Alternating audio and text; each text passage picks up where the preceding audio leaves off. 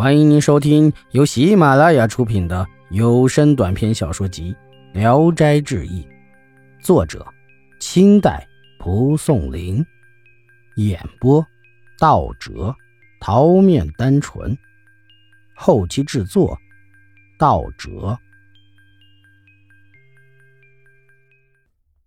萧七，徐继长是临淄人，家住城东的磨坊庄。他想凭读书考取功名，没有成功，就去当了个虚吏。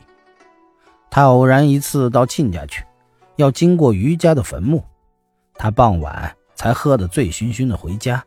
路过那坟墓时，看到那里楼阁林立，十分的漂亮。有一个老头坐在门前，徐继长喝酒喝得口渴，想喝水，就向老头作了个揖，求给一碗水。老头站起来，请他进去。来到大堂上，给他送上水。徐继长喝完了水，老头说：“夜里路难走，暂且留在这里住下吧。明天一早再走，怎么样？”徐继长也很疲乏了，就很高兴地答应了。老头让家里摆上酒招待客人。他对徐继长说：“我有一句话，您不要嫌我莽撞。您家门风清白，令人敬仰，可以依托结亲。”我有一个小女儿，想把她嫁给你，希望您能收纳。徐继长为此而恭谦不安，不知怎么回答才好。老头就派人告诉亲属族人，又传话给女儿扮装。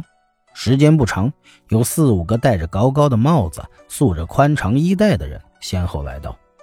那女子也穿着光彩夺目的衣服出来，身姿容貌十分出众。于是大家坐在一起饮酒吃饭，徐继长神魂迷乱，只想快些入洞房。敬了几次酒后，他就坚决推辞不喝了。老头就让小丫鬟领着夫妻二人来到新房，共享那夫妇之乐。徐继长问女子姓氏和家族情况，女子回答说：“姓萧，行七。”徐继长又问家世，萧七说。我虽然出身卑贱，见识浅薄，配一个蓄力，想来还不至于辱没你，何苦这么问个没完没了？徐继长迷恋她长得漂亮，极力的亲昵温存，不再怀疑什么了。萧七说：“这里不可以作为家，我知道你家姐姐为人和善，可能不会阻挠我们。你回去打扫一间房子，我自己到时候会去。”徐继长答应了。说完，就搂着她，很快就睡着了。等到他醒来，怀中已经空无所有。这时天色已亮，松树遮蔽着晨光，他身子底下铺着一尺来厚的鼠壤。徐继长又吃惊又感叹地回到家里，把所遇到的事儿告诉了妻子。他妻子闹着玩似的给打扫了一间房子，在里面摆上床，关上门出来，对徐继长说。新娘子今天夜里就来了。